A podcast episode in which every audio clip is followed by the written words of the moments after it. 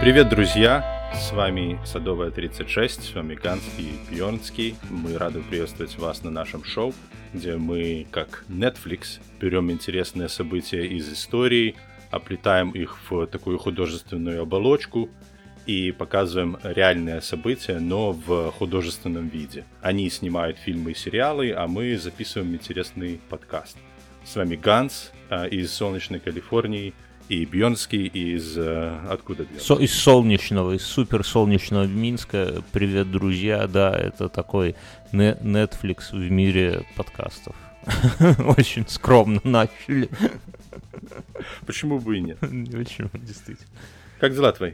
У меня все вос, восхитительно. Сегодня мы, мы записываемся в вечер, последний вечер выходных. Это когда уже все такое, все, что успел, все, что сделал, то сделал, что не сделал, то следует, сделается на следующих выходных. Это отличное время, чтобы оторваться от безудержного отдыха, да, и окунуться в какую-то вот такую вот историю, которая когда-то происходила давно, ну, возможно, имеет какие-то параллели э, в будущем. И главное, что у нее э, эта история с открытым концом, ну, я так уже, я, я не знаю самой истории, но я подозреваю. И это отлично э, в такой вот денек перед сном, чтобы не думать, засыпая, подумать, а как же оно там на самом деле-то было, да.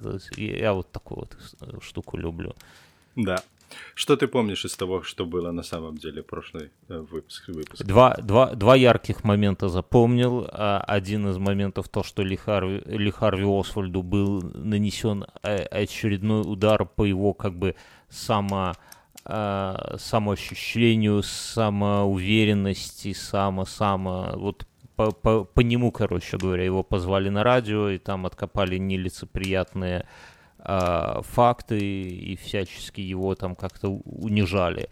А, вот. Ну, не, не то чтобы, ну, в общем, неприятный момент у него произошел. И еще один момент, что Э, подруга его жены предложила ему работу в книгохранилище. И тут важно, что в дальнейшем это вот место работы сыграет, э, наверное, ключевую роль в развязке истории. И важно, что это было очень гармонично, это не надуманно, это не то, чтобы его там куда-то позвали и сказали и так далее, а просто через подругу жены. Это история, как мы, любой из вас, так наверняка где-то находил работу через там знакомых знакомых, да, то есть пока выглядит все очень гармонично оснований полагать, что кто-то подстроил таким образом, чтобы Ли Харви за месяц устроился работать именно в этом месте, оснований таких полагать у нас а, нету. Да, да. Вообще, а, одним из белых пятен в расследовании этого инцидента последующем остается на самом деле мотивация Ли Харви Озвальда, потому что оснований полагать, что он не любил за что-то Кеннеди, оснований таких полагать а, нету. Из материалов можно заключить, что идея убить Кеннеди у него появилась не, не больше, чем за два дня. Он из э, газет узнал о маршруте, которым будет ехать президент, и он увидел, mm-hmm. что он будет приезжать прямо под окнами книгохранилища. И можно предполагать, что если бы маршрут не проходил мимо книгохранилища, mm-hmm то, скорее всего, Ли Харви Озвальд не пытался бы совершить это преступление. Вот ты снял мой вопрос, да, что на, на, насколько... То есть, если то есть пока выглядит так, что мы о мотивах мы не знаем, возможно их нету, возможно мы о них просто не знаем, и если их нету, то можно сделать предположение, что если бы маршрут немножко изменился, либо если бы Ли Харви там не работал, да, то э, оба были бы живы. И Ли Харви не пытался бы сделать то, что он делал в прошлый да. раз, как мы рассказывали с э, генералом Уокером. Он бы не пытался выслеживать Кеннеди, не пытался бы его убить. Сама личность Кеннеди не вызывала у него желания убить именно Кеннеди. Но дальше мы будем как бы рассматривать и основываться на двух теориях и на двух э, предположениях. Одна это то, что он действовал э, сугубо в одиночку по mm-hmm. его личным каким-то мотивам а другая, что он все-таки действовал с кем-то в сговоре. И мы будем рассматривать разные варианты, кто, с кем он мог бы быть в сговоре и кто мог бы э, ему в этом процессе содействовать. Ну да, но вот, вот тоже сразу, вот все-таки отсутствие мотива – это всегда такой, знаете, тревожный звоночек, который у тебя... Совершенно говорит, верно. Это всегда благодатнейшая почва. Да. Мы попозже в самом конце поговорим о том, что я считаю произошло и какие были мотивы. Угу. Но mm-hmm. если мы немножко отмотаем назад и вспомним, проследим жизнь Ли Харви Озвальда, а, о том, что он постоянно участвовал в этой вот а, выдуманной им шпионской игре, как, э, как ему казалось, и в этой вот его второй э, жизни, в которой он э, был э, важным э, деятелем, mm-hmm. важным борцом. Мне кажется, что в, если основываться на том, что он действовал в одиночку, то это была просто слишком уникальная возможность для него, чтобы ее упустить. Он подумал, что это какой-то знак, это единственная для него возможность как-то отличиться и как-то самоутвердиться в условиях, помнишь еще депрессии, в которой он пребывал на тот да. момент. Он просто решил не упускать такую возможность возможности попробовать, а вдруг получится. Но это, это ложится вот на то, на, на его портрет, на, напомню, что он был таким д- д- достаточно асоциальным товарищем, да, он бил насиловал свою жену, у него, насколько я понимаю, не было друзей в, в нашем понимании этого, да, он всегда был да, таким, да, да. каким-то озлобленным товарищем, который был всегда против течения, и вот, э, соответственно, вот такой характер его, характер его поведения, что ли, его вот такое амплуа, я не знаю, оно в какой-то мере является мотивом. Ну, для меня, например, да, то есть такой человек, в принципе, мог бы так поступить. Это, это похоже на него, скажем так. Совершенно верно. И это был бы такой очень э, э, уникальная форма э, троллинга, возведенная в абсолют. Да, да, То есть, да. если он раньше троллил общество увлечением самой ненавидимой политической теории, политическим движением в Соединенных Штатах, таким образом он теоретически мог бы потроллить, покус, покуситься на самое то, что максимально сильно раздраж, раздражило бы общество. Да, на любимого президента. Да. Другая версия, которая э, могла тоже быть, это то, что он на самом деле пытался убить не Кеннеди, а губернатора Техаса Джона Коннелли, который ехал в одной машине с Кеннеди. Основанием, а, подтверждением этой версии является то, что в одном из дневников, который вел Ли Харви Озвальд, у него был такой мини-списочек людей, которых он считал, что мир будет лучше, если они не будут жить и что их нужно убить. Он уже попытался на этом списке вычеркнуть одно из имен. Это генерал Уокер, которого он пытался убить. Mm-hmm, mm-hmm. Коннелли был в этом же списке. И еще рядом с его именем был нарисован э, нож и капельки крови. Только рядом с этим именем, да? Только рядом с этим именем. То есть э, есть версия, что вполне может быть, что он пытался, подумал о том, чтобы убить только Коннелли, а не Джона Кеннеди. Угу. Так или иначе, 21 ноября Ли Харви Осбальд э, выбрал себе позицию на шестом этаже в книгохранилище, в котором он работал, в самом крайнем правом окне, если смотреть с улицы, таким образом, чтобы у него был самый удобный вы, угол э, выстрела по пути исследования кортежа. Он извлек уроки из неудачной попытки на э, Уокера, когда причина, угол по которой подвел. он не попал, был неудачный угол. Сейчас же место было выбрано идеально. А, вечером он а, попросил своего коллегу а, по работе подвести его в дом подружки Марины, который, там, там, где жила Марина, якобы, чтобы забрать карнизы, которые он хотел повесить у себя в общаге. Я напомню, что на тот момент они жили отдельно. После mm. того, как они вернулись из Нового Орлеана, у них отношения были по-прежнему натянутые. Марина переехала к, к своей подружке с детьми, у нее была свободная комната, и mm-hmm. эта подружка потом и помогла найти Ли Харви работу в книгохранилище. А, Ха, а Ли Харви жил отдельно, во-первых, потому что ему не было места, во-вторых, потому что это для Марины это было спасение, э, не видеть его, и чтобы он ее не избивал, не насиловал. А на тот момент, я напомню, что у них еще и была девочка, дочка, которая только родилась, ей было чуть больше месяца. А у Ли Харви автомобиля своего не было, да? У Ли Харви не было своей машины, он, поэтому он попросил сослуживца uh-huh. подвести. Uh-huh. На самом деле он забрал э, в гараже а, этого дома он забрал свою винтовку Каркана, которая там хранилась а, среди прочих его вещей. И во время этого визита Ли Харви попытался помириться с Мариной. Он а, попытался ее уговорить, чтобы они снова жили вместе, но Марина решила ему отказать, и она сказала, что она не готова еще его простить и начать жить с ним вместе.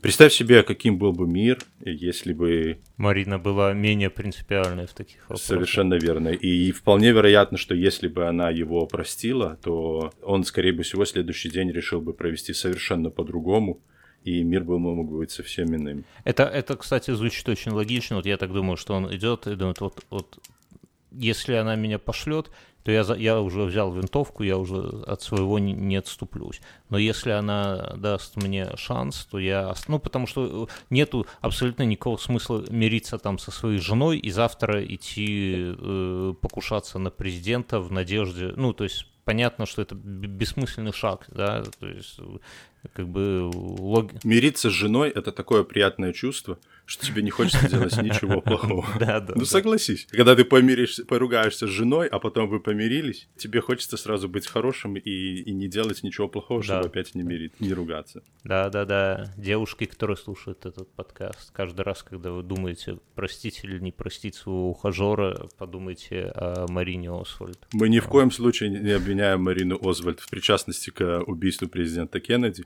однако мотайте на ус. Да, да, да. А Марина, тем не менее, разрешила ему остаться, переночевать там же.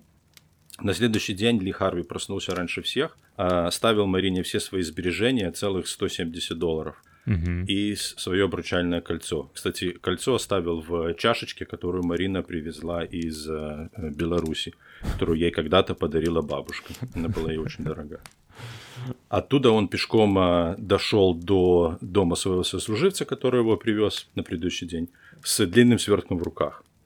И они вместе поехали на работу опять на машине. Ли Харви поднялся, когда приехали на шестой этаж, спрятал винтовку в заранее заготовленном месте и начал свой обычный рабочий день. Угу. Тем временем, 22 ноября 1963 года у Джона Кеннеди был очень плотный график.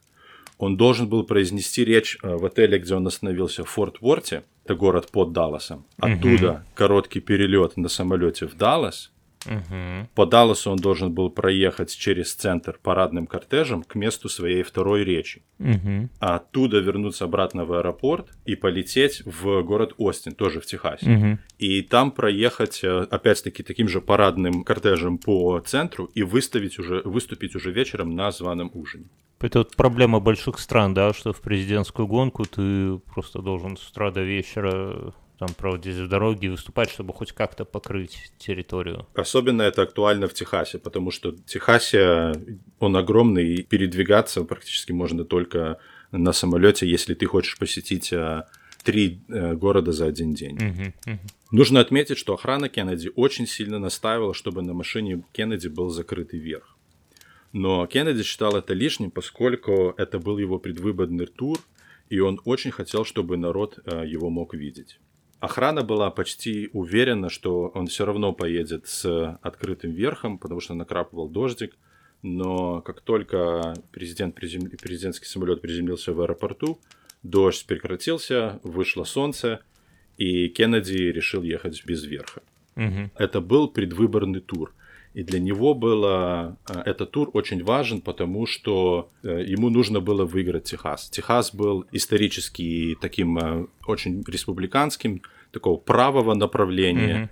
Mm-hmm. Кеннеди был демократом, и ему очень нужно было выиграть голоса на выборах, на следующих выборах голоса Техаса. Ну, слушай, это, вы, это выглядит логично, знаешь, что вклинишь, что Техас — это такой край суровых мужчин, и показать, что ты тоже ты не боишься, и проехаться с открытым верхом, это, ну, тоже сильный знак, как мне кажется, вот так вот, да? Совершенно верно. Эта поездка в Даллас считалась очень-очень опасной, потому что в Техасе было много ради... Э, настроенных право э, людей. Кеннеди выиграл э, на предыдущих выборах с очень-очень маленьким перевесом. Кстати, у Никсона, который впоследствии стал тоже президентом с очень-очень маленьким перевесом. И многие республиканцы считали, что это несправедливо, что он должен был проиграть. Угу. Очень многие республиканцы его ненави... не, не, очень сильно не любили за то, что он был а, очень а, левого наклона. Помнишь, опять-таки возвращаясь к Уокеру,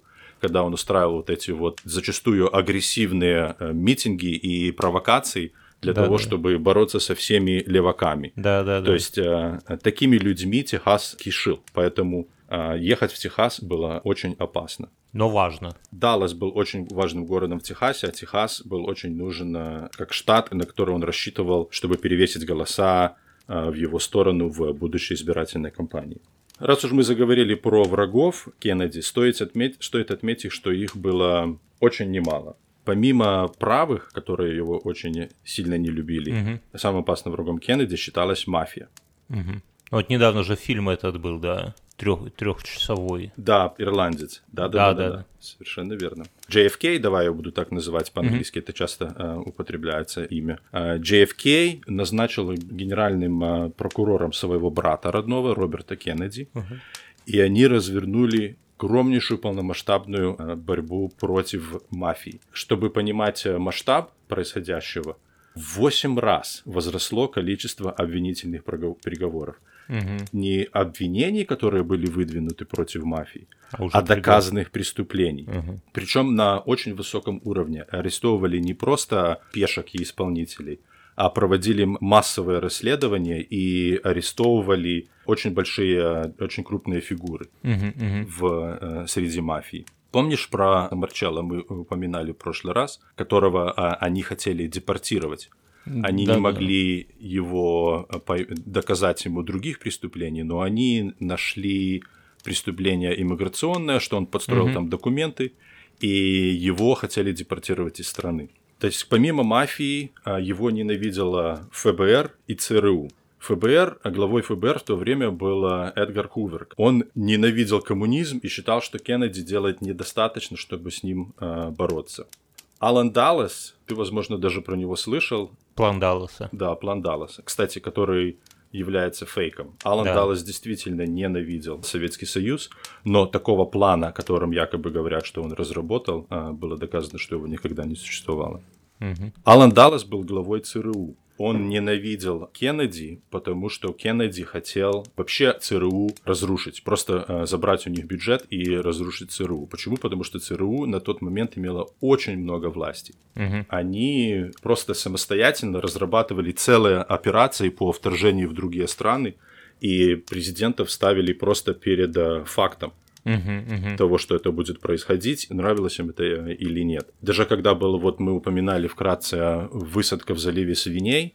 ЦРУ разработала всю операцию и поставила президента перед фактом. И они ему просто брали на понт. Сказали, либо ты нам даешь, поддерживаешь нас своими войсками, либо операция провалится, и тогда ты будешь вести, нести за это ответственность.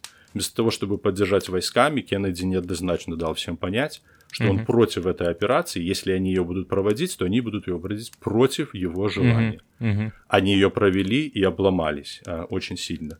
И это был очень сильный удар по репутации ЦРУ. И Алан Даллас очень не любил за это Кеннеди. Кеннеди. Угу. Кубинцы, которые жили в, в Штатах, тоже его очень сильно не любили, потому что, как им казалось, что он не поддержал их в борьбе против Кастро и сам для этого ничего не делал. Угу. Ну, то есть врагов, вот, ну, прям среди влиятельных людей. То есть, опять же, это такой, э, как это сказать, камушек вот на, на чашу весов за теорию какую-то такую заговора, когда у человека много врагов, и внезапно он как-то странно умирает от, от того, кто ему как бы и не враг, то ну, это заставляет задуматься. И, и еще, кроме этого, очень важный факт был то, что Кеннеди довольно эффективно пытался приостановить войну во Вьетнаме. Угу. Примерно за, за месяц до, до тех событий, о которых мы рассказываем, Кеннеди подписал указ о выводе, о начале вывода войск из Вьетнама, и по его плану к 1965 году все войска должны были быть э, выведены из Вьетнама, mm-hmm. Mm-hmm. чем он сохранил бы жизни тысячам американских солдат и миллионам вьетнамцев, которые погибли э, в этой войне, mm-hmm. чем он очень сильно разозлил американских промышленников и особенности производителей оружия. Ну, да. Поездка в Даллас на тот момент была настолько опасной, что его э, вице-президент Линдон Джонсон заготовил речь для окончания mm-hmm. тура, которая заканчивалась словами «И слава богу, господин президент, что вам удалось уехать из Техаса живым». Это иронично. А была вторая речь, где, которую он на, на похоронах толкнул сразу Мы к этому еще вернемся. Линдон Джонсон, нужно отметить, что точно так же очень сильно не любил Кеннеди. То есть uh-huh. его вице-президент очень не любил Кеннеди, потому что был старше, и он был уверен, что он выиграет предварительное голосование, праймерис. Uh-huh. Что номинация на кандидата от э, Демократической партии достанется ему, а не Кеннеди. А, а она досталась Кеннеди, и как Линдон Джонсон считал, что это было незаслуженно. Ты знаешь, есть такая теория, что вот если большое количество людей чего-то просто хотят, да, то это сбудется, причем каким-то таким неожиданным способом. Вот сейчас это все выглядит как подтверждение этой теории, что очень властные, многие люди хотели его смерти, и эта смерть произошла, причем как-то очень странно, да. Мистика. Очень странно, потому что, учитывая, что если бы хотя бы, если бы была какая-то одна группа, которая его не, ненавидела, и потом в результате он был убит, то подозрения бы были, и те конспирологические теории крутились бы вокруг одной этой группы. Да. А так непонятно на кого смотреть. ФБР, да.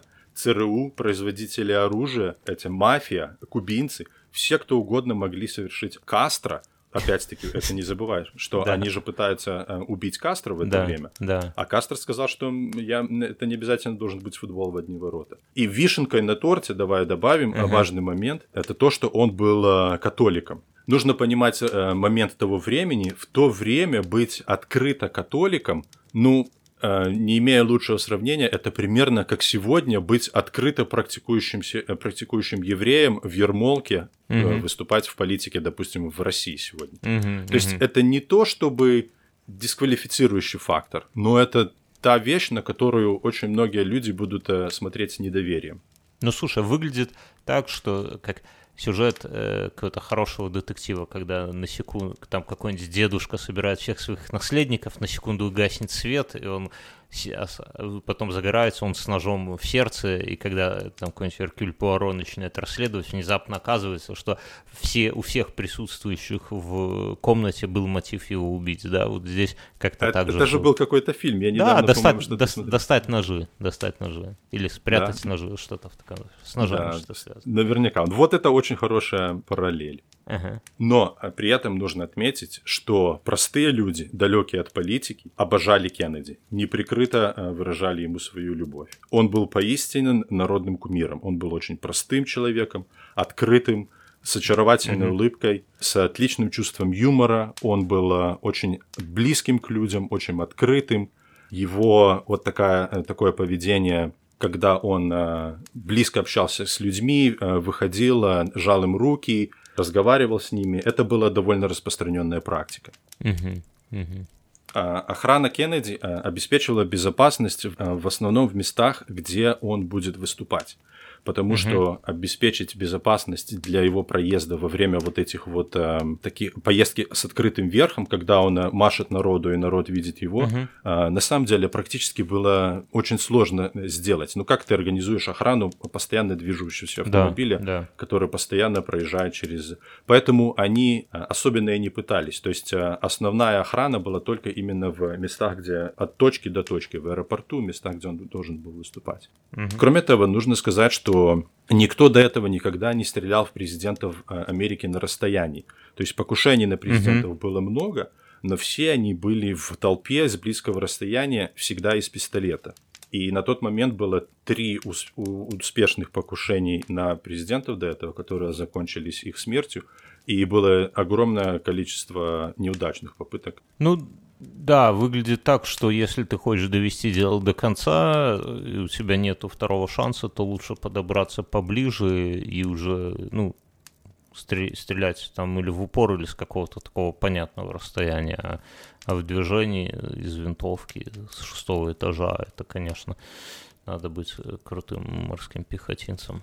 Да, э, нужно отметить, что именно в этот день, предыдущей ночью, вся, почти вся охрана Кеннеди была на вечеринке, которая закончилась очень поздно. Они все очень много бухали, некоторые из них до 6 утра. Ничего себе. И, соответственно, тем утром они были все с жесточайшего бодуна, или можно даже сказать, что многие из них были еще пьяные.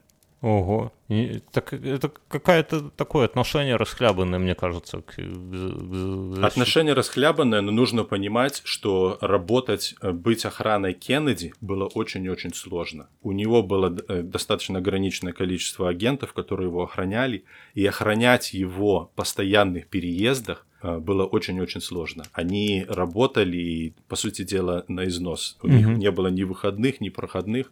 Их, э, у них были очень часто 10-12 часовые смены, и они очень сильно уставали.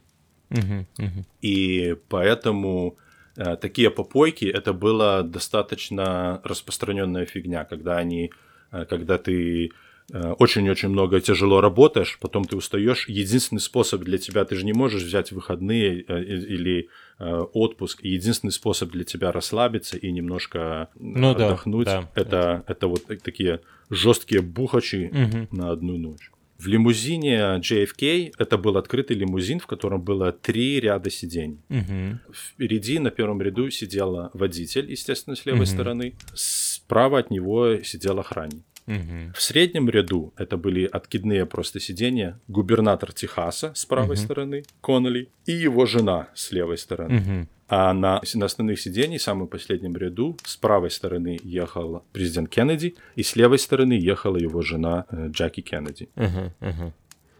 Ясно. Ну, собственно, две, две- две пары, президент-губернатор с женами, охранник и шофер. Да. Мгм. Кеннеди наверняка осознавал все риски э, э, того, что он делал, и того, что это очень опасно, что ехать с открытым верхом так близко к людям на такой медленной скорости, в принципе, может быть довольно опасно.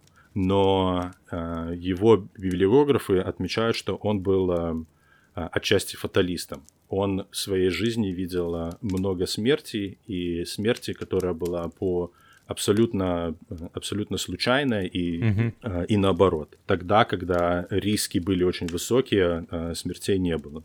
Кеннеди был ветераном Второй мировой войны, и он был э, героем. Он э, воевал на Тихоокеанском фронте и был командиром торпедного катера в э, районе Соломоновых островов.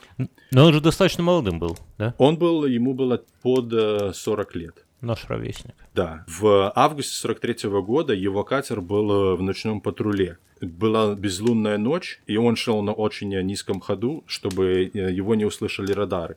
И он в самый последний момент э, увидел, что прямо на его катер шел японский эсминец на довольно большой скорости. мгм. Они пытались маневрировать, но не успели. И от удара катер раскололся надвое, взорвался, взорвалось горючее и боекомплект. Мгм. А, На месте погибли два человека из э, его команды, а еще несколько человек были ранены и сильно обгорели. Кеннеди при этом тоже получила э, травму спины, но несмотря на это он спасал раненых, вытаскивал их на плоты, которые они сделали из э, обломков катера. А почему японцы их не добили? Это была ночь, и это был эсминец, который... Ну, шел и шел, наверное, да? Да, он шел и шел, его задача была как можно скорее а, оттуда вырваться из этого Ага, района, ага. потому что он а, там а, высаживал, выбрасывал продовольствие. Они протаранили и протаранили. То есть отстреливаться уже этот катер не будет, им не, пригла- не, не представлял, и они просто пошли дальше. После этого 11 э, из выживших человек команды соорудили плоты и 4 часа плыли практически вслепую, пока не наткнулись на необитаемый остров. И все это происходило, кстати, на вражеской территории. Ну, такая, ну, ис- история такая, знаешь, д- д- как это сказать, достойная от- отде- отдельного подкаста, можно сказать. Да. А, Они 6 дней прыгали с одного острова на другое. Мгм. На одном из них нашли запасы продовольствия с затонувшего японского корабля и лодку. Мгм. И потом на лодке а, доплыли до поселения местных туземцев, а ту- и объяснили им туземцы и передали через туземцев сообщение на ближайшую американскую базу о их месте нахождения. И база выслала им а, катера и спасли эту всю команду. Ну, это прям какой-то Робинзон Крузо. Да, это очень интересная история, и она была известна на тот момент, и она, естественно, повлияла на его избрание. Мгм, Кеннеди считали, а, считали героем. Но полученная травма спины в этом инциденте до конца жизни доставляла Кеннеди а, безумные боли. Он постоянно принимал болеутоляющие таблетки, причем очень сильные. И очень часто, если посмотреть его видео, угу. то видно, что у него улыбка такая немножко странная гримаса. Она угу. не то чтобы натянутая, но э, если знать о том, что угу. вот этот человек сейчас переживает очень сильную боль, то как бы понятна его гримаса, которая в его улыбке. Я, кстати, знаю, что подумал, что еще, ну, за нее проголосовали. Я недавно читал про историю, связанную с Россией, что для... Я как-то об этом не задумался, что для людей важно, чтобы лидер был, знаешь, счастливчиком. Вот, вот не, может быть лидер там не очень умным, не очень там прозорливым, не очень каким-нибудь там семпядей во лбу и так далее, и так далее, но если вот угу. он, за ним за, за, закрепилось какое-то такое реноме, что он счастливчик, то Удачливый. это... Да, это очень много. Вот в России вот сейчас по весне э, Путин поменял премьера, вместо Медведя поставил Мишустина, и сразу же, как только он его поставил, начался коронавирус, началась вся эта истерия, не истерия, болезнь, э, провал экономики и так далее, и я одного политолога читал, он говорит, слушайте, ну, Мишустин очень неплохой вообще и профессионал, и он там до, до этого в таможне работал, навел там порядок, и вообще грамотный политик, и у него, в принципе, большое будущее, но, блин, народ может за него не это самое, если вдруг там случится так, что когда-нибудь за него нужно будет голосовать, народ может за него не проголосовать, просто пометуя о том, что он такой невезучий человек, то есть надо иметь еще в, в, в, в голове, что он, что э, для избрания важно быть в глазах народа счастливчиком. Интересно, что Кеннеди вот до этого он им был как бы, да, но в итоге угу. вот эти все как бы несчастья как будто бы собрались в одну точку, сконцентрировались потом. Совершенно верно, да. Это э, тоже на, приходит на память, допустим, Гайдар или Явлинский. Помнишь, они, да. в принципе, неплохие политики, да. но это совпало с тем моментом, когда они в 90-е годы пытались спасти страну, и, наверное, не, не совсем э, да. так хорошо, как они предполагали, но навсю, навсегда их, их имена вот ассоциируются с, с чем-то плохим. Да, да. Потому да. что только лишь потому, что в это время происходили те события. Да. Да, я с тобой согласен. С Кеннеди было прямо наоборот. Мне кажется, что с угу. Кеннеди, э, да, он э, считался э, человеком, который прошел огонь и воды медной трубы и выжил тогда, когда, в принципе, он имел все шансы умереть, и еще и не только выжил, но и Паш. был героем, который спасал свою команду и спасал жизни э, людей. Угу. Вернемся к нашей истории. Обычно охранникам полагалось ехать на порогах машины э, президента и mm-hmm. на заднем бампере. Но, опять-таки, как в случае с Верхом, Кеннеди решил, что это испортит эффект перед э, э, открытости перед народом mm-hmm. и дал им указание так не делать. Поехал отдельно в машине, без охранников на подножках, с абсолютно открытым верхом. Угу. Такая открытость сработала, как она срабатывала и в другие разы, и на самом деле люди встречали его очень тепло и приветливо. И, то есть э, э, интересно, если посмотреть э, видео о том, как проходила этот парад, процессия. Все mm-hmm. люди были очень открыты, махали, стояли с флагами, с плакатами приветственными, и все происходило в очень дружелюбной атмосфере. Все сотрудники книгохранилища тоже вышли на улицу и вместе с толпой остальных зрителей с нетерпением ждали, когда mm-hmm. подъедет э, президентский кортеж. Как раз э, в это время это было время обеда, и все здание э, книгохранилища было практически пустым. Люди были либо на улице ждали проезда президента, либо mm-hmm. просто ушли на обед. А, включая шестой этаж, в самом крайнем окне которого Ли Харви Озвель сидел с винтовкой на изготове. А некоторые э, из зрителей видели Озвальда с винтовкой, но никто не придал этому значения, потому что они все подумали, что это был просто человек из охраны президента. Ну да, да, я тоже подумал, что как бы ни, ни, ни, ничего криминального в принципе нет в местах, где едет президент, чтобы его где-то подстраховывали снайперы. Совершенно верно, и это то, что подумали люди. Тем временем Ли Харви подождал, пока кортеж проедет мимо книгохранилища, и когда президент и охрана все были к нему спиной, угу. на расстоянии примерно около 100 метров, он нажал на курок. Первая пуля не попала в президента, угу. попала в ветку дуба, который рос перед книгохранилищем, отрикошетила в бордюр, угу. отколола от него осколочек, который отлетел и попал в щеку одного из зрителей. Слушай, на, насколько детально эта история разобрана вообще, я, я представляю, да, там, наверное, где-то и осколок хранится, и зрители, и все это 10 раз смоделировано. Дуб. безумное количество материала, и готовиться к этому выпуску было очень интересно. Это как, э, как, как ведешь свое собственное расследование. Ага, ага. И от- отследуешь хронологию один за другим выстрел, кто откуда стрелял. И э, это в результате наталкивает на очень интересные версии, которые мы впоследствии разберем. Можно я маленькую ремарку сделаю, Давай, В- да. дру- друзья, в нашем э, в обычном понимании э, в русскоязычном подкастинге подкаст это какая-то разговорная история. Сидят два человека, о чем-то обсуждают. Новости, спорт, кино, сериалы, хобби, айтишка, Apple и так далее.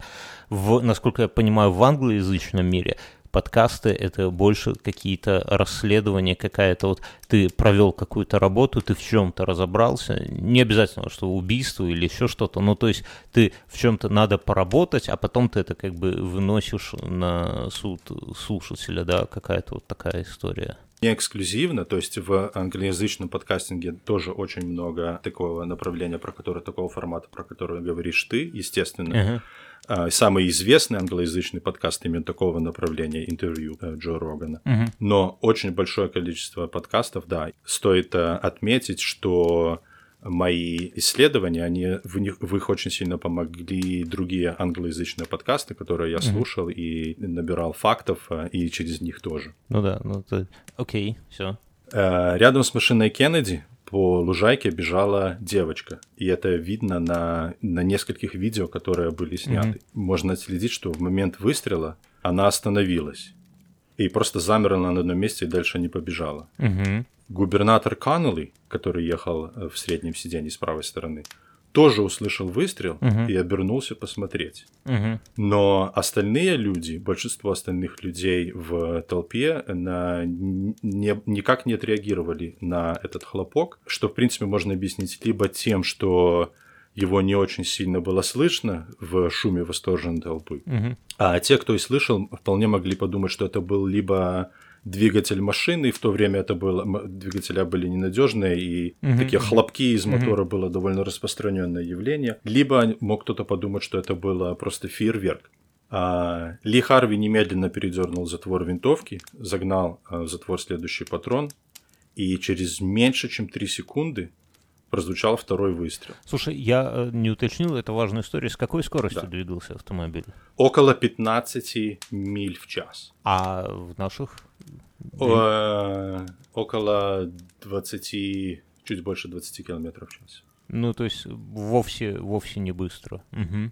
Да, он ехал медленно специально, чтобы люди могли его видеть Угу. со скоростью процессии, скажем так. Угу. Угу. Лихаров делает второй выстрел.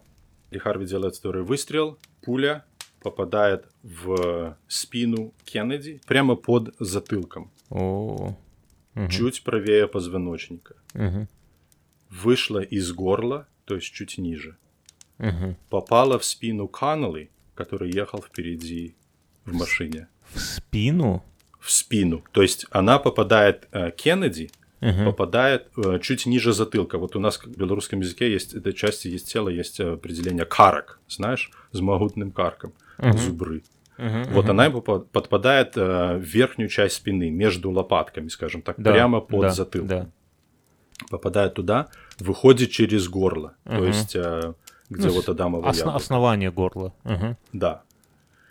А, выходит, продолжает движение, попадает в спину губернатора Техаса. Я не могу понять, почему спину, он же к нему лицом сидел. Нет, нет, нет, ну, важный момент. Э, В, несмотря на то, что это лимузин, они все смотрели вперед. То есть это А. были три ряда сидений. А, я думал, Да. они лицом к лицу сидели сзади. Нет, нет, нет. Да, А, в всё. лимузинах очень часто такая фигня, что они сидят друг, друг, э, Все, друг другу лицом. все ясно. А это три ряда сидений, как в современных кроссоверах Мгм, или минивенах. То есть три ряда сидений, все смотрят вперед. Все ясно. Она попадает в спину Коннелли, выходит через грудь, Мгм. дальше попадает ему в запястье и застряет в бедре. Запястье. И запястье тоже насквозь, да? Запястье просто чиркает Ага. А, все понял. Ага, ну да, да. Я понял. и застряет в бедре. Такая траектория полета – это одна из э, тоже крупных конспирологических теорий. Одна из версий была о том, что, э, что пуля не могла двигаться по такой траектории и не могла ранить двух человек, э, нанести такое количество ран. А почему обычно должна была застрять Кеннеди? Ну, люди говорят, ну как она может попасть э, в двух человек, потом в, бед- в бедро и в руку? Но если представить сидящего человека в машине Мгм. с руками на, Ну на да, коленях, я вот тебе живо представил. Я поэтому который уточнил. оборачивается на полоборота, поворачивается, потому что он услышал первый выстрел. Мгм. И в этот момент происходит второй выстрел. Не, это вполне. Вот ты, когда я еще уточнил про руку, если просто черкануть, вполне да, да. Ну, то есть это, конечно, хороший выстрел, такой удачный, но в принципе не, мне кажется, не фантастический. То есть вполне Не можно- фантастический. Также это объясняется, мы будем вдаваться тут в баллистику немножко, объясняется это еще и тем, что эти винтовки, они очень имеют мощный заряд, потому что они были придуманы достаточно давно, когда порох был Мгм. еще слабый. На тот момент порох уже был гораздо лучше, но калибр остался прежним, Мгм, поэтому мгм. эти пули имеют очень сильную э, мощность э, при выходе из ствола. Мгм. И кроме этого, они, пуля сама, она облачена в так называемую цельнометаллическую оболочку. Ага. В результате Женевской конвенции было признано, эм, Ну, запретила их использовать, запретило использование э, мягких пуль. говоря. Ага. И приказала, что пули, которые используются на войне, должны быть в цельнометаллической оболочке, потому что они не рассыпаются при попадании в цель. Мгм, мгм. Они наносят тогда гораздо меньше вред солдату, они его ранят, сни- убирают с поля боя, но солдат, э, в принципе, выживает после этого. Мгм, мгм, мгм. Альтернатива им это пуля с мягкой оболочкой, которая, когда входит в человеческое тело, она рассыпается на несколько фрагментов и начинает двигаться по Мгм. непонятной траектории. Мгм, мгм, мгм.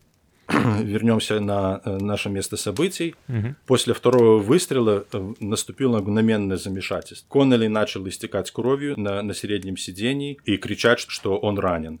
Джеки повернулась к мужу, посмотрела ему в лицо и увидела, что, что Кеннеди начинает задыхаться, Мгм, потому что пуля попала ему в горло. мгм. И в этот момент следующая пуля попадает в голову Кеннеди. Третье. Третья, практически взорвав правую часть черепа. Есть видео, на котором это за- запечатлено, и людям впечатлительным я очень не рекомендую это смотреть, потому что это, это, это такие, таких спецэффектов даже в фильмах сделать э, очень сложно. Мгм. Кеннеди практически снесло э, правую часть черепа, и все, кто были в машине, их всех забрызгало кровью, мгм. остатками мозга. И в шоке Джеки Кеннеди поднялась из своего сиденья и начала карабкаться на, на багажник, Мгм, чтобы подобрать отличевшую часть черепа, мгм, видимо, думая, что ее можно будет как-то Мгм, восстановить мгм, в больнице. мгм. В этот момент один из охранников подбежал к ней, подхватил ее и чем, скорее всего, спас ей жизнь. Потому что в этот момент оба водителя дали по газам. И если бы она упала с багажника вниз, то она была бы под колесами машины охраны, которая ехала прямо за ней. Мгм, мгм. То есть он подбежал, ее подхватил и посадил обратно на сиденье, и э, весь кортеж со скоростью 120-130 км в час полетел оттуда в больницу. Мгм, Можно только представить, что пережила Джеки. мгм. Кровь ее мужа уже образовала, начала образовывать лужу на полу лимузина. Она всю дорогу ни на секунду не отпуская, двумя руками держала голову мужа, вернее, почти бесформенную массу Мгм. того, что осталось от его головы. Через 10 э, минут они приехали в больницу, доктора пытались Кеннеди спасти, э, увидели, что у него э, уже не было пульса и кровяного давления, но сердце еще пыталось биться.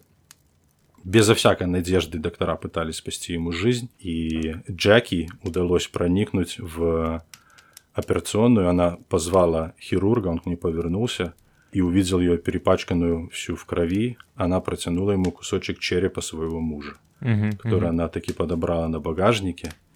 И она была уверена, что он понадобится хирургам, когда они будут э, Мгм. сшивать э, раны Джона Кеннеди. Ну, это шок. Это все состояние э, аффекта, да?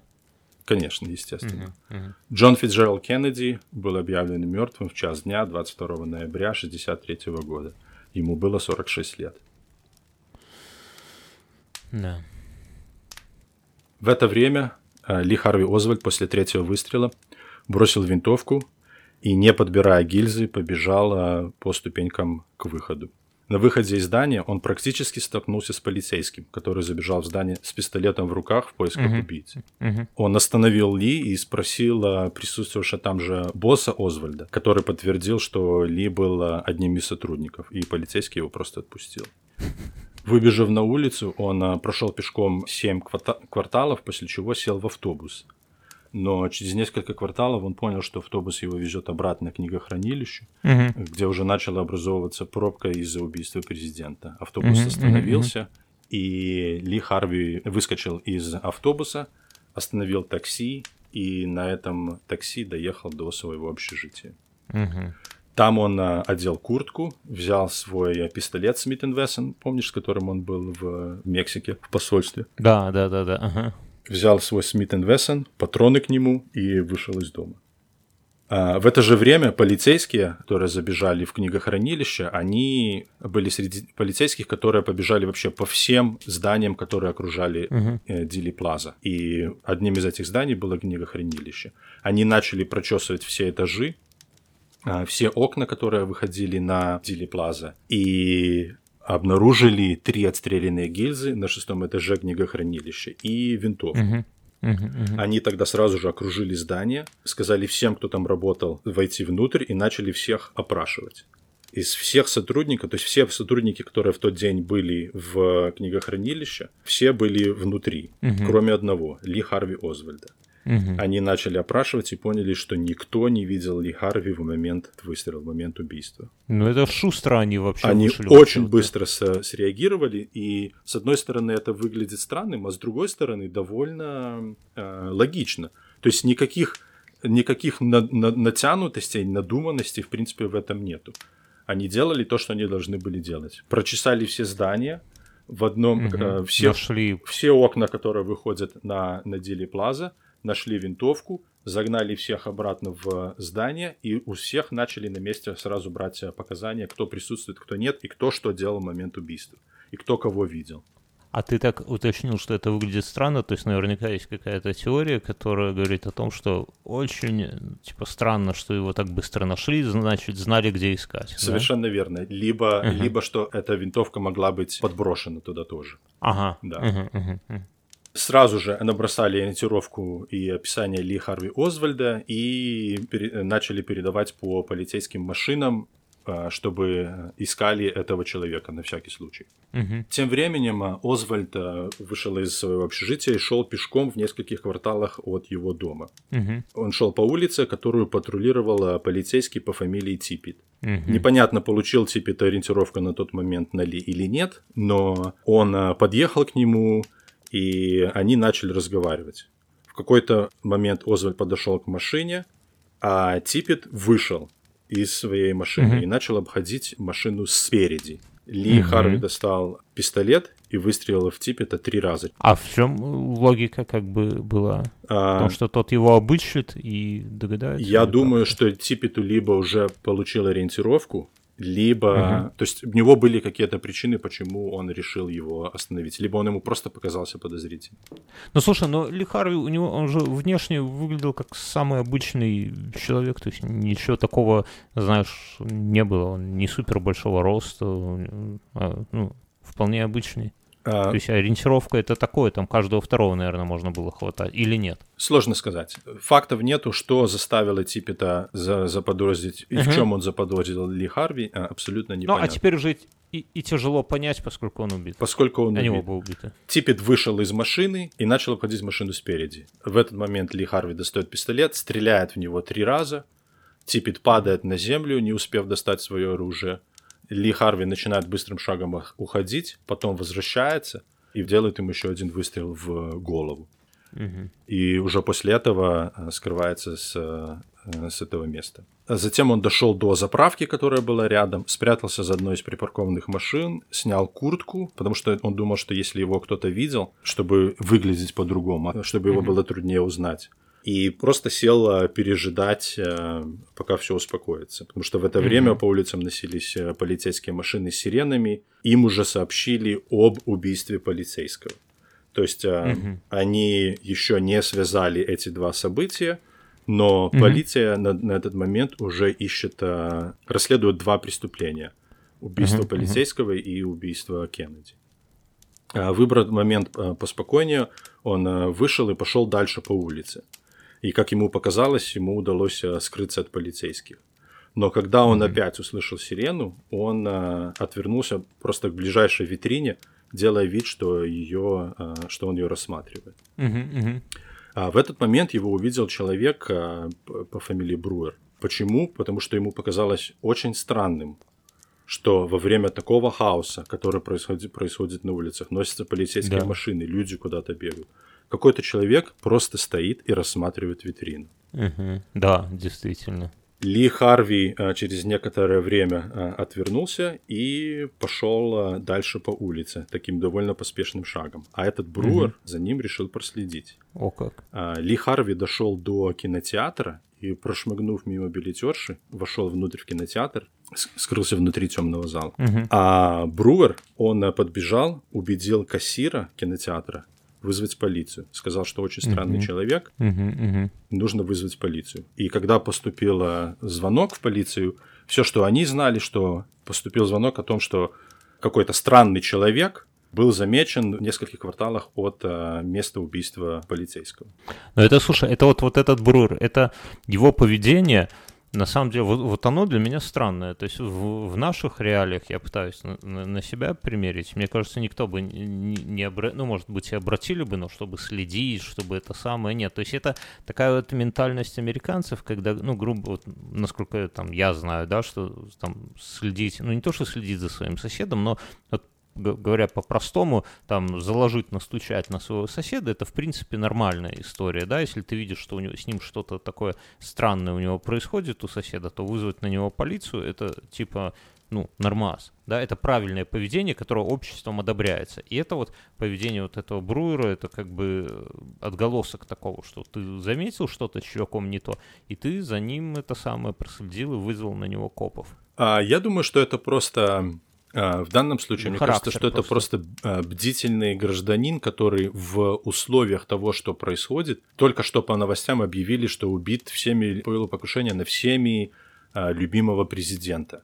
И uh-huh. люди, как могли, сотрудничали с полицией, как могли. А, и они uh-huh, uh-huh. все такие вещи, все такие подозрительные я уверен, что поступили десятки, поступали ну, да, сотни да. звонков, и это наложилось только лишь на то, что географически это совпало с, с э, местом, э, которое было буквально в нескольких кварталах от того, где был, был mm-hmm. президент. Они mm-hmm. не могли проигнорировать такой а, звонок. Ну да, да, да, точно. Ли Харви, он забежал в полупустой зал и сел на одно из сидений в полумраке. Вот мне очень интересно, что э, творилось у него в голове в этот момент. Вот представь, что он сидит один там в темноте, в mm-hmm. одиночестве, mm-hmm. понимая, что только что он убил двоих человек. Один из них президент США, второй полицейский. И гадал, знает про это кто-то или нет. Удало... Раскрыли, что это он убийца или нет. Mm-hmm. Вот он сидит и думает, удалось мне сбежать или, или чего мне ждать. Вот он сидит в этом кинотеатре э, с этими мыслями, а в это время полицейские приехали по этому э, вызову, uh-huh, uh-huh. окружили кинотеатр, ворвались внутрь, включили свет и начали проверять всех, кто внутри. Бруер указал на Озвальда, и Озвальд в этот момент еще пытался достать свой револьвер, э, но не успел. Э, понадобилось семь полицейских, чтобы его uh-huh. заломать, скрутить, надеть наручники – и как только его заломали, Озвальд а, первое, что прокричал, «This is it!» По-русски это «вот и все». Mm-hmm. Один из полицейских ударил его по голове прикладом дробовика. Озвальд с криками про полицейский беспредел и применение к нему неоправданного насилия mm-hmm. был, э, его полицейские вывели из кинотеатра. Посадили в машину и увезли в полицейский участок. Mm-hmm. Ну, выглядит... Э больше как, э, ну вот со стороны действительно как это, э, как белорусское такое слово, зненацку, спонтанное какое-то действие Лихары, то есть у него нет пути какого-то к отступлению, ведет он себя крайне странно, да, то есть э, он ни, нигде там не спрятался, да, он не, ну, не мог, ну, я не знаю, как-то... Ну, может, ему казалось, так... что он спрятался в кинотеатре, ему казалось, что это логичное место, что, что там его не будет никто искать. Не, ну он мог сразу же, если, он, если бы он заранее готовился к тому, что он будет убивать президента США, то ему стоило бы заботиться, там, я не знаю, например, автомобилем каким-нибудь, путем, там, где-то переодеться во что-то, или там, в принципе, ну, то есть выглядит действительно вот как им, какой-то импульсивный поступок, типа, угу. а, убью президента, а потом куда-то там, кривая меня да выведет. Да, угу. да, да. В полицейском участке при нем нашли документы на имя Алика Хедела. Угу. И также выяснили, что, это, что при этом он был э, и Ли Харви Озвальдом тоже, и он был э, тот э, единственный э, отсутствующий сотрудник из книгохранилища, в котором нашли угу. винтовку и гильзы. А ФБР сразу же пробило э, номер на винтовке и определили, что несколько лет назад она была отправлена на ящик до востребования на имя Алика Хедела. Угу. И когда у Ли Харви Озвальда спросили, пользовался ли он когда-нибудь именем Алик Хедел, он сказал, что нет.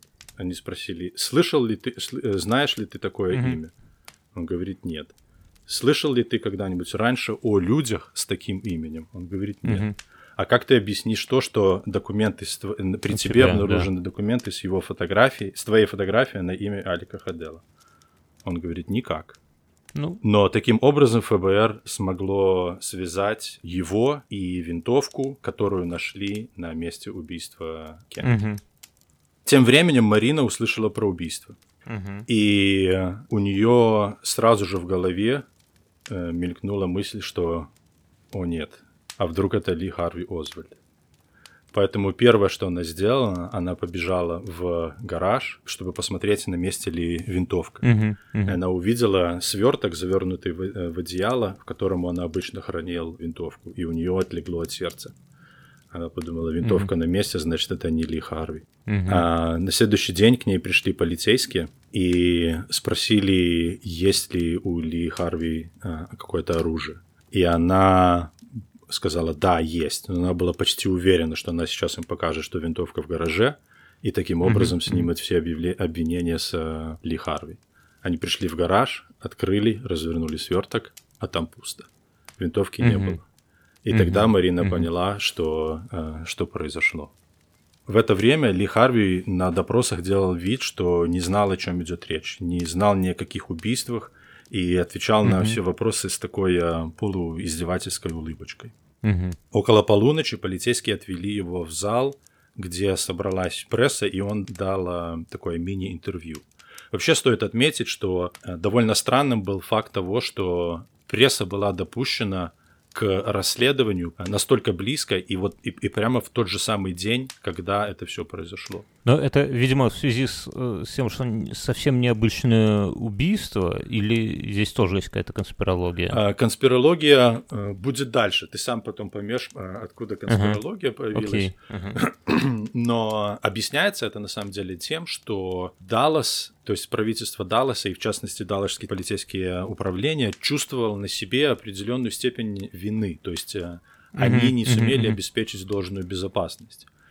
И поэтому они знали, что очень важно будет впоследствии, как пресса будет освещать эти события. И поэтому лучше да, идти, ну, в, в кавычках, на поводу прессы, да? Лучше, лучше прессе создать все условия, максимальную mm-hmm. прозрачность, чтобы пресса, чтобы пресса не была озлоблена на полицейский участок и писала не озлобленные, а хорошие mm-hmm. статьи. Тем более, по сути, на этот момент уже нашли подозреваемого, который, скорее всего, это все и сделал. Угу. Это был лишний повод для них, чтобы новости об этом распространялись как можно быстрее и выставляли полицейский департамент в таком а, более положительном свете. Угу, угу, угу. Да, логично. На этом мини-интервью, когда журналисты спросили, убил ли Ли Харви президента, люди что обычно отвечают? Ну, да, убил или нет, не убил, Мгм. правильно? Нет, да. Мгм, мгм. А он говорит, такого обвинения мне пока не предъявляли. Это странно. То есть, ну это да, это очень странно, потому что про убийство полицейского Типпета было известно из показаний свидетелей, очевидцев, которые это видели, которые опознали Ли Харви. Ага. Поэтому это обвинение ему выдвинули сразу.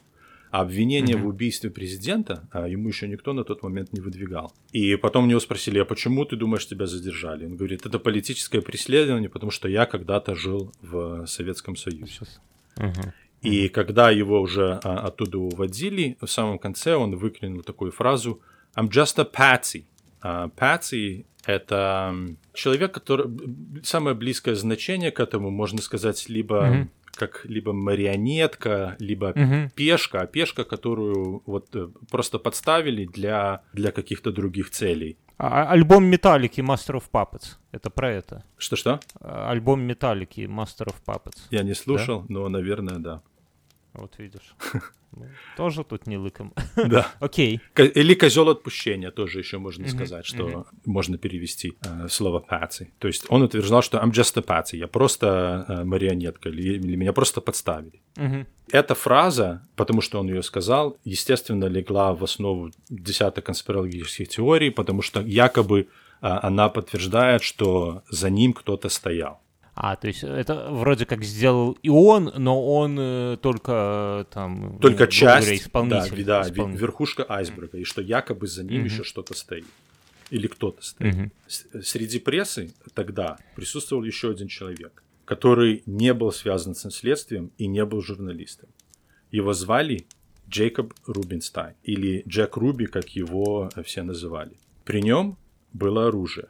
И совершенно непонятно, что именно он делал э, в тот вечер среди журналистов, потому что ни- ни- э, вопросов он не задавал, фотографию он не делал, интервью он никого не брал. Мгм, мгм. К нему мы еще вернемся. Окей. А, Всю субботу Озвальд ходи- водили из камеры на допросы, и журналисты, которые там присутствовали, могли, могли его видеть и задавать вопросы, делать фотографии. Полицейские также сообщили журналистам, что на следующий день, в воскресенье, в 10 утра, его будут переводить из полицейского участка в тюрьму. И что у них Мгм. будет возможность опять-таки задать ему вопросы. Мгм. Однако повели его на больше, чем час позже назначенного времени. Мгм. Двое полицейских вели его в наручниках, и как только открылась дверь лифта, который вел в гараж, в гараже их встретили журналисты, и подбежали э, к ним э, с разными вопросами, защелкали фотоаппараты, и велась тоже видеосъемка, э, которая на тот момент это была одна из первых э, видеосъемок в прямом эфире. То есть они по проводам перед- Даже так, да? передавали вживую передавали э, видеозапись того, что, в этот, что там происходило. И в этот момент из толпы выскочил вот этот э, Джек Руби, Руби. подбежал к Озвальду почти в упор, закричал «Ты убил моего президента, крыса!» Мгм. и сделал ему один выстрел в грудь. Мгм. Ли застонал и осел на пол. А кто... А кто Руби, вот кто он такой? Вот сейчас мы до него доберемся. Окей, окей, ага. На Джека набросились полицейские, и когда э, его заламывали руки, он э, прокричал, что он э, рад, что он убил э, Озвальда. Мгм. Руби был владельцем стрип-клуба, Мгм. в который часто приходили полицейские. Кроме того, Руби был еще и информатором полицейских. Мгм. За это полицейские закрывали глаза на тот факт, что Руби постоянно устраивал драки в своем клубе. Мгм. Слишком распоясанных клиентов бесцеремонно избивали, часто забирали у них все деньги. Мгм. Несмотря на это, дела у него шли не очень хорошо, и он был должен очень много денег разным людям, в том числе мафии, с которой он был связан. Мгм. Мгм. На момент этих событий у него был долг в 16 тысяч долларов, это примерно 135 тысяч долларов по э, нынешним ценам. Скажем так, в то время мафия убивала людей за гораздо меньшие деньги. Мгм. А Руби был связан с мафией, и очень многие ее члены были завсегдатами в его клубе. В частности, туда часто приезжала семья Кампизи, которые были частью клана Карлоса Марсела. Помнишь его из предыдущих выпусков? Нет, напомню. Это был чувак, который был арестован и должен был быть депортирован в Сицилию по личному приказу генерального прокурора Роберта Кеннеди, uh-huh. брата Джона uh-huh. Кеннеди. Uh-huh. Помнишь, его адвокат нанял частных детективов для сбора фактов теле да. против депортации? Да, да, да, да, да. Вот он нанял этого Гая Беннистера и Дэвида Ферри, которые в то время были в Новом Орлеане. Uh-huh, uh-huh, uh-huh за мафией в то время следили, телефоны их были на прослушке, и информаторы тоже а, неоднократно упоминали о том, что вся мафия, в том числе Марсела, вели разговоры о том, что Кеннеди нужно убивать. Угу. И если угу. исходить из того, что Ли Харви Озвальда подтолкнула на убийство именно мафия, то совершенно логично предположить, что мафия могла решить да. убрать исполнителя да, чтобы да, он да. случайно не рассказал, кто заказчик. Да. Ну, вы, выглядит, ну, то, но опять же, это, это не, это, ну, то есть то, что он там был, был должен мафии и так далее, это, ну, по сути, это ничего не доказывает. Это, возможно, ну, то есть он мог, да, а возможно и не мог на самом деле, а возможно, он действительно очень любил президента и был в отчаянной ситуации и так поступил имея долг за спиной, такой, ай, да и пофигу. Это, опять-таки, мы основываемся, возвращаемся к тому, что мы основываемся на том, действовал ли Харви в одиночку, угу. либо его либо кто-то на это подтолкнул. И угу. множество конспирологических теорий основываются на том, что та фраза, что он говорит, что он всего лишь исполнитель, и тот факт того, что Джек Руби настолько близко связан с мафией, которая неоднократно говорила о том, что они хотят его убить, для них это достаточно оснований, чтобы предположить, чтобы обосновать э, конспирологическую теорию о том, что угу. это действовала итальянская мафия. Угу, угу. До сих пор остается загадка, что именно заставило его выстрелить. А что с ним, какова его судьба? Мы к этому вернемся еще. Окей. Но у версии о том, что его подтолкнула на это мафия, есть одна нестыковка. Угу. Перевести э, Ли Харви должны были в 10 утра. А есть э, э, свидетельство, которое показывает, что в это время Джек Руби все еще был дома. Он не вышел из улицы, э, не вышел на а. улицу своего дома. Угу, угу. И появится он с полицейским участком еще очень не скоро.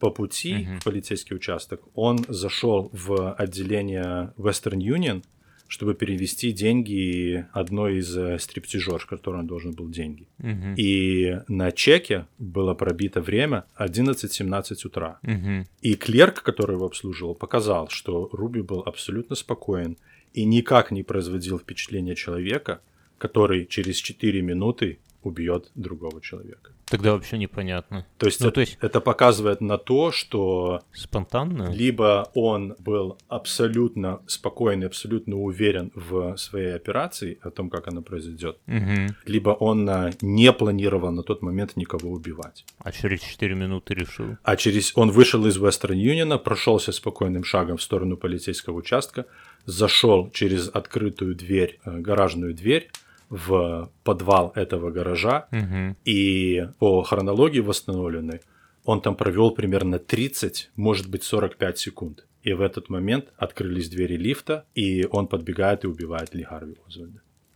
Какая-то очень мутная история. Вот, вот это вот действительно очень странно. До, до того, как ты рассказал, это я думал, что это либо он там сам из каких-то своих побуждений, он так любил президента, что решил отомстить, либо э, мафия, да, но вот то, что ты сказал, то, что он э, Лихарви везли позже, и он а это время, когда не было мобильных телефонов, он никак об этом узнать не мог, и он, если бы он был за, э, ну, как бы работал на мафию, то он ждал бы его там час, получается, да? Как все остальные ждали. Да, а если бы он э, решил отомстить за этого самого, ну, просто за президента, то, ну, во-первых, ему, ну, мне опять же кажется, что ему было бы не до переводов. Мне, э, и он бы, ну, и, опять же, да, он такое чувство, что он там случайно появился, да, вот эта вот разбежка в час как бы выдает в этом событии случайное, потому что иначе он бы ждал его заранее. А так он, или он просто, возможно, он колебался, и в какой-то момент вот он что-то увидел улыбку Ли Харви и решил, если он же до этого был, да? Он был в, в тень убийства, а, он был а, там же, вместе с, э, присутствовал вместе с прессой, помнишь? И у него да, был да, пистолет. Да. То есть, если бы у него, если он так на тот момент уже решил его убить, то у него была, были все возможности это сделать, когда да. его первый раз это, проводили. либо мы чего-то не знаем, да, какой-то вот пазл, да, который бы объяснил логику его, либо это действительно спонтанное событие, но меня в этом смущает, что очень, ну, вот так вот со стороны, если бы я читал роман, такой, да, ага. то я бы сказал, э, автор, ты натягиваешь сюжет. Очень много спонтанных каких-то этих самых команд. Совершенно так, верно. Жизнь так не бывает. Такие совпадения, как могут быть, как это, как это может быть просто совпадение? Да, да, да, да. А, Ли Харви Озвальда вместо автозака погрузили в катафалк и повезли в Паркленд Хоспитал. Это та же самая uh-huh. больница, в которой двумя днями раньше умерла Кеннеди. Uh-huh. Доктора сделали несколько операций, но несмотря на их попытки, э, Ли Харви Озвальд умер, не приходя в сознание, через три часа после выстрела. Ему было 24 года. 24. Я сухо подвести кратенько черту вот на, на этом моменте, что от Ли Харви мы, по сути, так и не получили э, признательных показаний никаких. Э, против него свидетельствует то, что на месте убийства его винтовка. То есть, так, ну, можем с уверенностью говорить, что он убил того полицейского, это раз. Да. И что его винтовка со стрельными гильзами была на месте преступления, это два. Да и весь его предыдущий бэкграунд, но но это не... А, как бы... Я думаю, что в суде его бы могли где-то, может, даже и оправдать. Ну, то есть это не, не доказательная база. Ну, ну, винтовка, да, моя, у меня ее, я ее тысячу лет не видел, ее украл там хахаль моей жены. Ну, не знаю, кто угодно, да. Полицейского я убил, потому что я псих.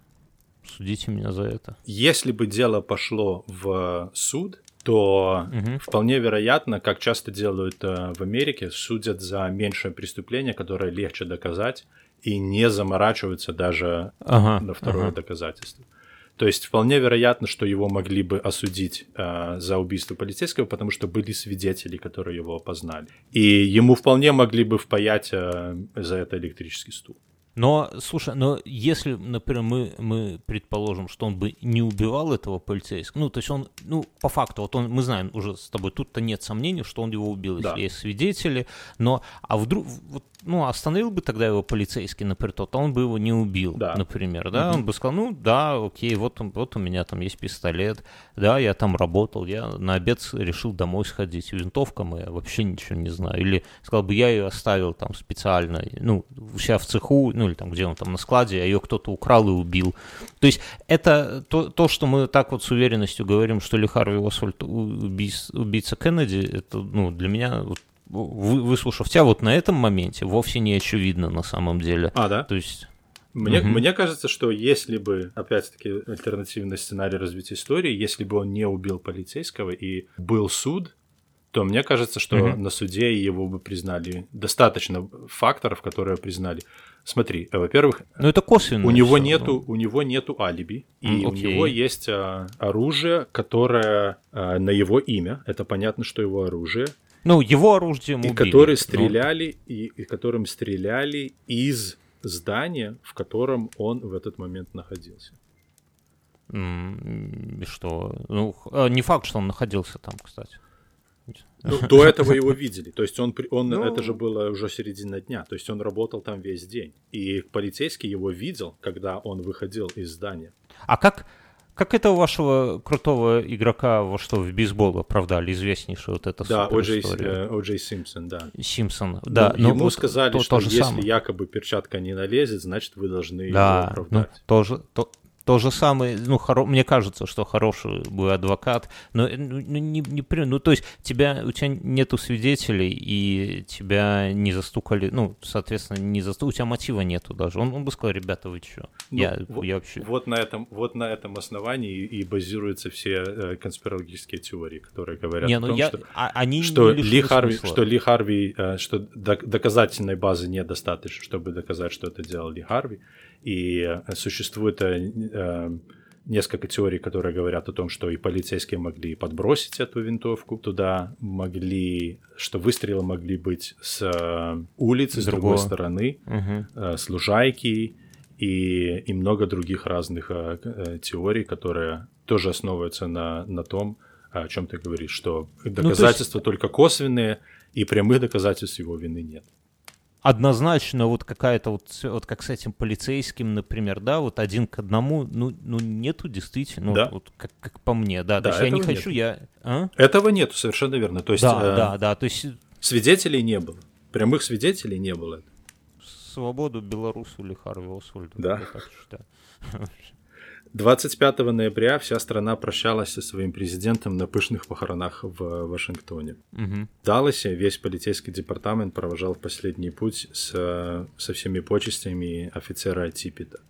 И в тот же самый день, в то же самое время а, Ли Харви Озвальд был похоронен в Форт Уорте, и на его похоронах присутствовала только его семья и репортеры. Угу. Не было даже священника, потому что все священники отказались служить по нему службу. О как. Джека Руби судили. На суде он держался очень уверенно. И можно даже сказать, что он был почти удивлен, что его судят. Он считал себя героем, uh он считал, что сделал то, что мечтали сделать миллионы других американцев, отомстить за своего президента. А, но тем не менее а, вину свою он не отрицал, и mm-hmm. его признали виновным, посадили в тюрьму, где он а, и умер в 67 году от рака. Ну, то есть, вполне, то есть он, ну, если бы он работал на мафию, то его бы могли убить на первом году во время транспортировки. И вообще тогда бы все концы в воду. Могли, а могли сказать, что э, поскольку он это все провел так мастерски блестящую операцию, что ни у кого не возникает сомнений, что он работал на них. Ну да, с другой стороны, тоже Он верно. убил его только из-за из личной ненависти, из мести. Да, пока он жив, он тоже был, да, да, я согласен. Для расследования обстоятельств убийства была назначена специальная следственная группа, которая известна также как комиссия Уоррена, по имени председателя э, Верховного суда, Верховного суда США. В нее ходил в ряд э, людей, имена которых нам ни о чем не говорят, угу. кроме один из людей, который туда входил, был э, Алан Даллас, который угу. Угу. бывший сотрудник ЦРУ. Что, в принципе, порождает десятки других конспирологических теорий о том, что Алан Даллас сам был заинтересован в том, чтобы убить Кеннеди, и вполне возможно, что вся основательная база, которая у нас есть, она была подделана, подделана для того, чтобы показать все на одну версию. И вполне возможно, что были другие доказательства, которые были скрыты. Да. А впоследствии mm-hmm. был опубликован доклад, заключение которого было в том, что Ли Харви Озвальд был а, убийцей, действовавший в одиночку. Mm-hmm. Доклад критиковали и критикуют до сих пор за то, что он, а, по сути дела, свелся только лишь к одной версии и проигнорировал все остальные версии. Очень часто не включал важные обстоятельства и свидетельства, которые могли не подтверждать эту официальную версию. А, собственно, неполнота и однобокость этого доклада породила много конспирологических теорий тоже. Ну да, да, то есть видишь, вот как- как-то, то есть не, не то, чтобы хочется искать, вот как я, например, человек, который совсем недавно вообще про все это узнал, да, вот в прямом эфире, друзья, уважаемые слушатели, вместе, как многие, наверное, из вас, погружаюсь во всю эту историю. Вот вы напишите в комментариях, скажите, согласны ли вы со мной, что вот, вот так вот трезвым, незатуманенным взглядом, что утверждать, что Ли Харви убийца, ну, вот прямых оснований нету. Так, точно так же, как очень странно, что каких-то моментов мы почему-то, вот мы не знаем его мотива, и в то же время од- однобокость следствия, да, вот это как бы одно на другое вот собирается такой антипазл, знаете, вот все меньше, и меньше. Антипазлы это вот как будто у нас исчезают, и исчезают какие-то кусочки. эти самые. Кусочки остаются в центре один Ли Харви Освальд, который внезапно почему-то умер, собственно, и не, не признав себя виновным, да, и тут уже особо ничего не сделать да, до изобретения машины времени. Э, Еще знаешь вот. интересный факт, что а, вот его два дня а, проводили допросы, да, угу. задавали вопросы, выясняли обстоятельства и прочее, прочее. Записей с этого времени нету. Все, за... все свидетельства о том, какое... что было, что... о чем они разговаривали и что он, какие показания он давал, угу. Все мы знаем только лишь из рапортов, которых впоследствии написали полицейские. Но записи на пленке о том, что он А говорил, что с ними случилось? А их не было, их никто не вел. То есть получается, что действительно, что это может быть ну, я не верю, ну, то есть вот откровенно, я не верю в то, что с нуля все полностью сфабриковано, потому что очень много людей замешано. То есть где-то бы кто-то что-нибудь да проболтался. Но вполне возможно просто, что вот действительно какие-то были какие-то факты, которые указывали на другую версию, и которые просто, которым не было уделено достаточно внимания специально, да, злокозненно, чтобы э, всех убедить в версии одино... психоодиночки, по сути. А, совершенно верно. Джону Коннелли сделали несколько операций. Это губернатор штата Техас, mm-hmm, которого mm-hmm. тоже ранила пуля.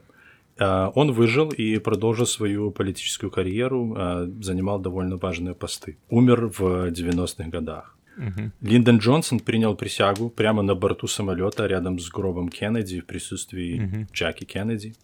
Он дослужил принятый у Кеннеди срок выдвинулся кандидатом в президенты на выборах в 1964 году и победил. Угу. Его президентство было, считается на сегодня одним из худших э, периодов э, в истории США. За время его президентства он нарастил присутствие во Вьетнаме, вел э, интервенческую политику по всему миру. При нем были самые массовые выступления чернокожих в конце 60-х, mm-hmm. про которые ты, наверное, слышал, когда сгорело, целые города пылали когда погибло много людей и удалось э, подавить э, все эти выступления только, по сути дела, с введением нацгвардии с боевым оружием, которое э, отстреливали мародеров и поджигателей. Угу. Популярность Джонсона была настолько низкой, что к следующим выборам он даже не стал выдвигаться на второй срок. Что очень-очень редко, почти никогда такого не бывает. Почти всегда, почти всегда mm-hmm. сидящий президент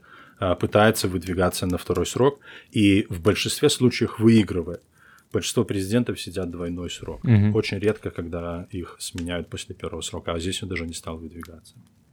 Зато на эти выборы выдвинулся в 1968 году Роберт Кеннеди. Баллотировался на пост президента угу. от Демократической партии. 5 июня он э, выиграл э, номинирование, то есть демократическая угу партия. Праймерис. Да, в праймерис он выиграл. И сразу после произнесения речи по, по поводу победы а, на него произошло покушение палестинского террориста. Mm. Серхана Бишары Серхана возле буфетной стойки, стойки в отеле «Амбассадор» возле Лос-Анджелеса. А на следующий день после покушения Роберт Кеннеди умер от полученных ран. Ну да, да, конечно, не, не, не везет.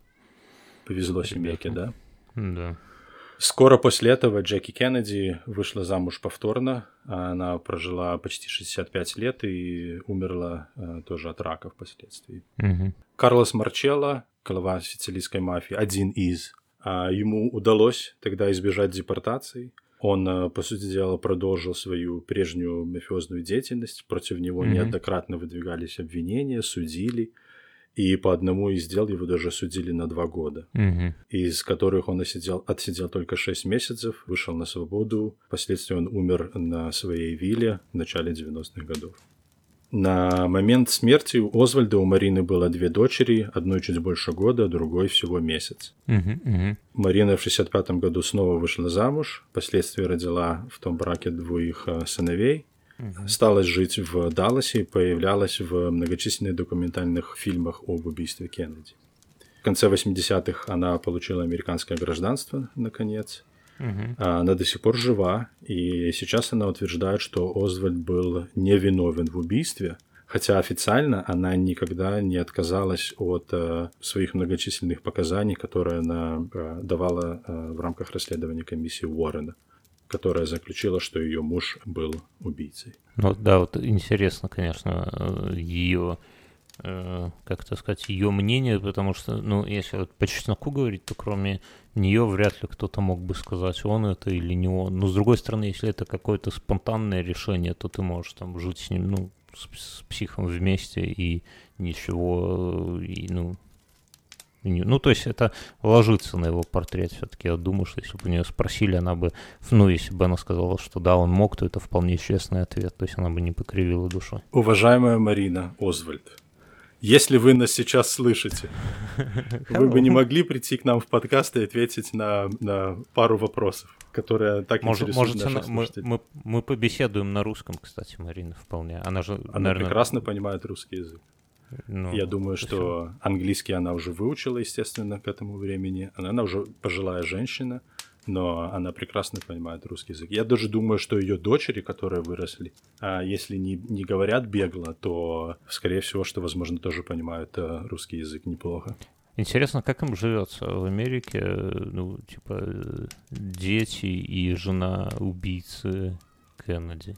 Ну, это же... Очень сложно, это очень сложный вопрос. Я себе просто даже не представляю. Во-первых, э, постоянное внимание, во-вторых, многие, да. наверное, ее э, обсужда... Э, осуждают за каким-то образом, считают ее причастным, наверное, к этому.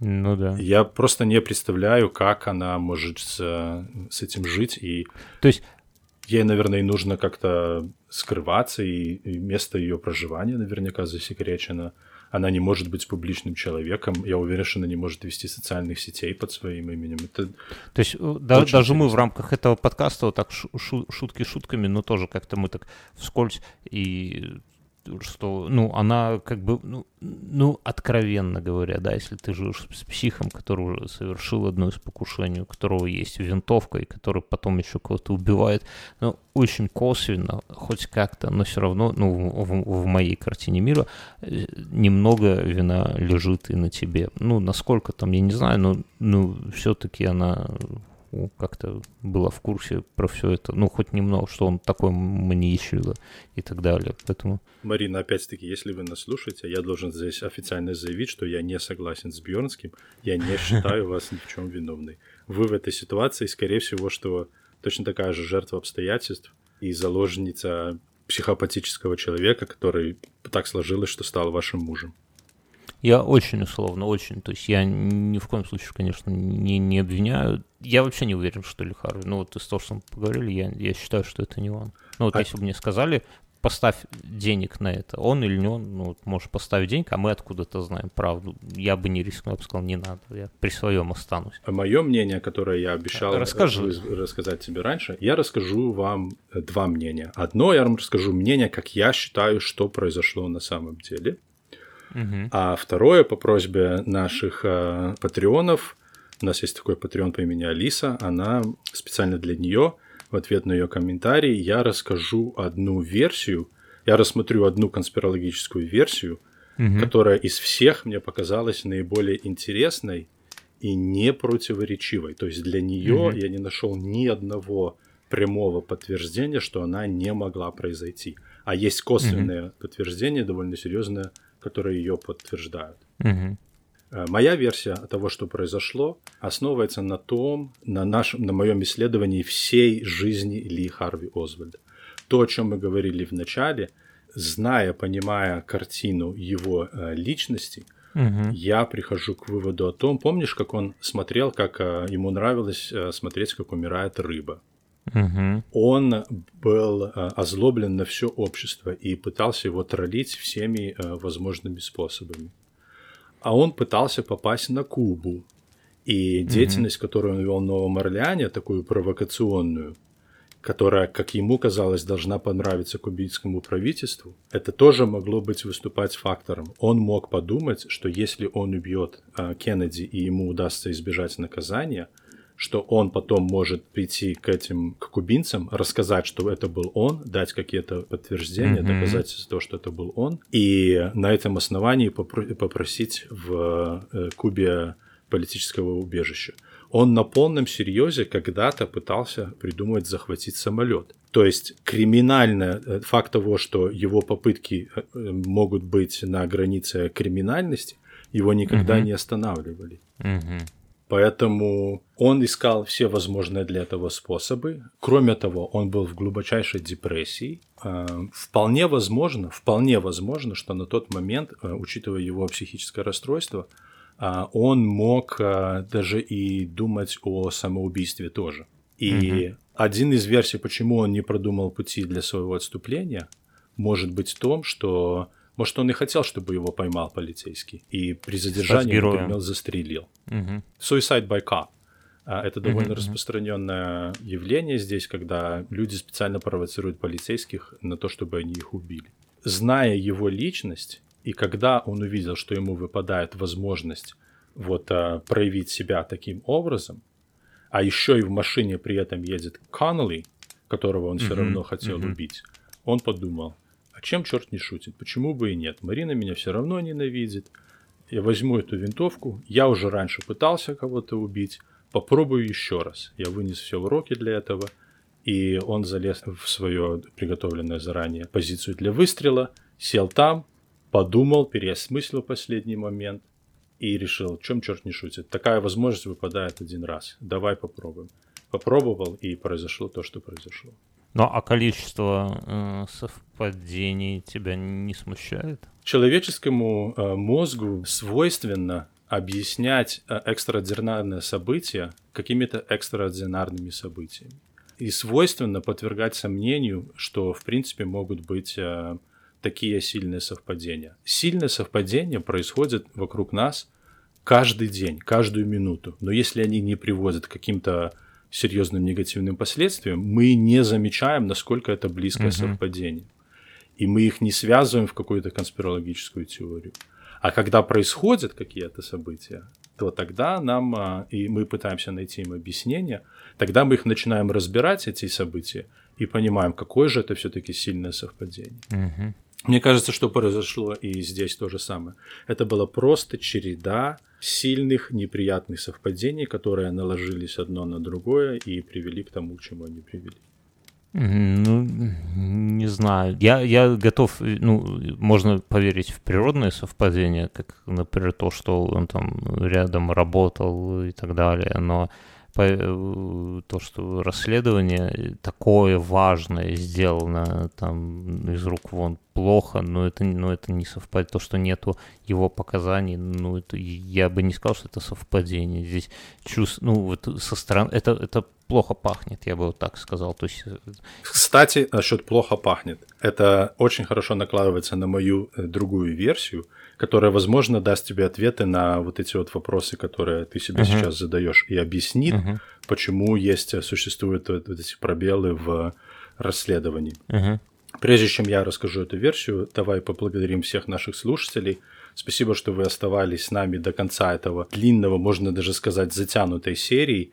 Пять эпизодов это много. Этот эпизод uh-huh. получился очень насыщенным, длинным.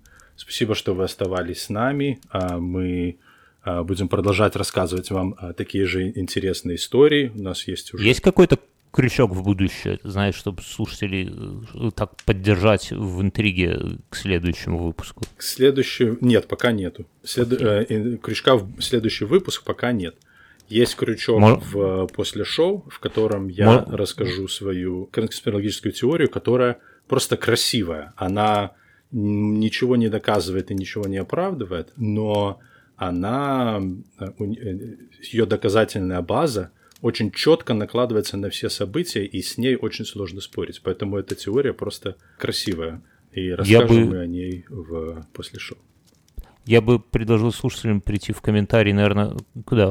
ВКонтакт можно? Можно ВКонтакт, у нас есть группа ВКонтакте, можете написать. А куда еще можно? Ты, И можно быть, написать как... в Патреоне, то есть наши патреоны могут писать в... А если ни контакта, ни Патреон, есть какой-нибудь e-mail у тебя для таких целей? Просто мне кажется, очень многие захотят э, высказать, ну, я вот, вот как, как участник, как бы, который, можно сказать, и слушатель больше, чем участник, вот даже мне есть что рассказать, я думаю, у многих, может быть, какой-нибудь e-mail оставь. Um... Или, или пускай все ВКонтакте идут чтобы в ВКонтакте да, дискуссия ВКонтакте, появится. ВКонтакте легче, это самая э, удобная платформа для, для поддержания дискуссий очень многие наши слушатели, я знаю, что пользуются контактом. Если нет, у нас есть еще, у меня есть еще Твиттер, в котором я почти ничего не пишу, э, связанным с, с подкастом. Но, тем не менее, вы можете написать мне туда директ-сообщение тоже. Все ссылки в шоу-нотах. Все ссылки говоря, будут, будут в шоу-нотах.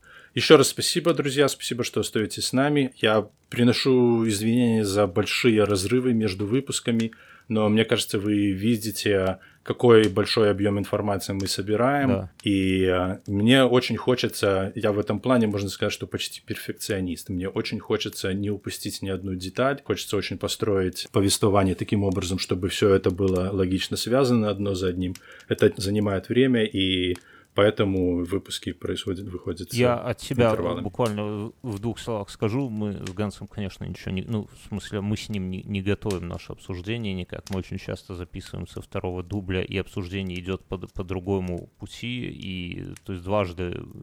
И что я от себя, вот как от собеседник, хочу заметить, я думаю, что вы это чувствуете. Я задаю какие-то вопросы, которые могли бы задать и вы. То есть вы, э, чтобы вы как-то ассоциировали себя со мной в плане вопросов, и э, на, на большин, абсолютное большинство вопросов э, Ганс отвечает. То есть видно, насколько он глубоко, ну, извини, что я как бы тебя хвалю при тебе, но на, насколько Ганс погружен в это все, он просто не успевает много рассказать, но я задаю уточняющий вопрос, и у Ганса есть стройный ответ на этот вопрос вопрос. Это на самом деле, ну, для меня говорит о том, мы, мы просто с Меном делаем похожие подкасты, там шаг влево, шаг вправо, и мы в такую удрыгву, кажется, по-белорусски проваливаемся. Тогда Алису мы... сразу призывайте на помощь. Алису, да, потому что мы не, не настолько глубоко в это все погружаемся, а здесь просто приятно, когда я там и в ранних выпусках там и про винтовку, и здесь про какие-то теории у Ганса на все, и про полицейского, про этого убитого у Ганса на все есть ответ, то есть видно, что за, за каждым каждым этим фразой Ганса стоит еще какой-то объем работы, который просто не умещается в этот подкаст. Это на самом деле очень круто и заслуживает прям уважения. Это серьезный такой вот прямо глыба такой выпуск, вот эта серия выпусков получилась очень круто на самом деле. Да, спасибо тебе, О. что ты натолкнул. Извини, что я хвалю тебя при Всё, себе. Спасибо, после, что я после тебя, шоу пошли. что ты натолкнул меня на на эту тему. Это на самом деле оказалась очень благодатная, интересная тема. А на этом мы прощаемся с нашими слушателями. Э, всем спасибо. До новых встреч на Садовой 36. До свидания.